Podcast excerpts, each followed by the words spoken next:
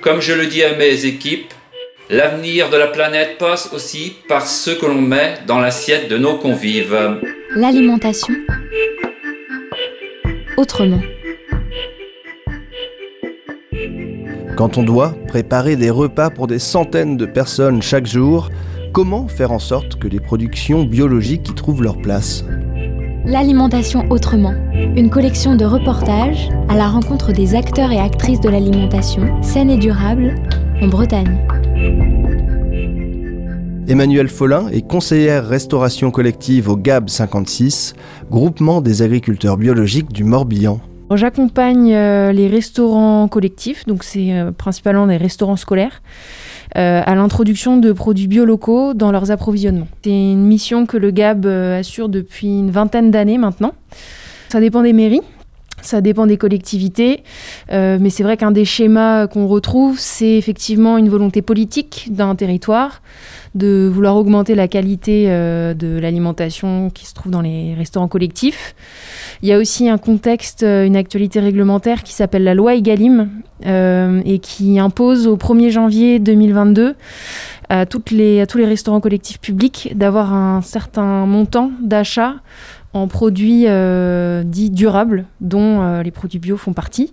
Donc la loi voilà, demande 50% en valeur d'achat de produits de qualité euh, d'ici janvier 2022, dont 20% de produits bio. Le défi euh, alimentation positive, en fait, c'est un accompagnement qui est proposé à plusieurs établissements, donc sous forme de défi.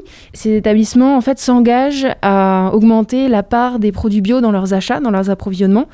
Et donc le challenge consiste à ne pas augmenter le budget euh, alloué à l'alimentation. Enfin, aux, achats, aux approvisionnements. donc ça se passe sur une année scolaire 8 à 12 mois environ. Euh, et donc, euh, voilà, à travers différentes étapes, euh, les, les, restaurants donc s'engagent à augmenter l'approvisionnement en produits bio. Et puis, le, GAB accompagne aussi ces, ces établissements-là sur certains temps forts, sur la sensibilisation aux enjeux de l'agriculture biologique. Il y a aussi des éléments sur la gestion du gaspillage alimentaire, la sensibilisation sur la nutrition durable aussi. Euh, et puis euh, des temps de formation en cuisine sur ce qu'on appelle la cuisine évolutive et alternative. Donc c'est tout ce qui concerne la cuisson basse température, euh, la valorisation des protéines végétales, par exemple dans le cas de repas végétariens et euh, le travail des produits bruts de saison. Et donc en fait, tous ces temps forts permettent euh, de, d'accompagner les établissements dans le changement euh, des pratiques en cuisine et le changement d'habitude. Et c'est ça qui va permettre aux établissements d'augmenter leurs approvisionnements bio sans augmenter le, budget alloué.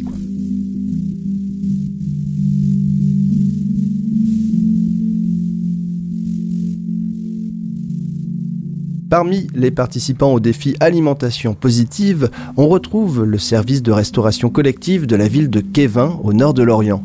Philippe Lesquer en est le responsable. Notre participation au défi cuisine a été un levier supplémentaire pour augmenter notre part de denrées bio et locales tout en gardant un budget équilibré. Le défi cuisine, c'est augmenter sa part de produits bio tout en gardant un budget maîtrisé. C'est aussi la rencontre de cuisiniers de l'agglomération lorientaise qui ensemble ont la même vision de la restauration collective et qui veulent faire évoluer les choses vers des achats locaux et bio de proximité. C'est la rencontre avec des futurs partenaires, producteurs et éleveurs locaux afin que chacun, en dialoguant, trouve des solutions et des accords pour un partenariat qui soit pérenne dans le temps et profitable à chacun. À Kevin, nous avons démarré le défi cuisine avec 25% de bio et nous sommes aujourd'hui, trois ans plus tard, à 50% de bio local. Nous avons augmenté nos quantités de végétales et légumineuses tout en gardant un équilibre alimentaire.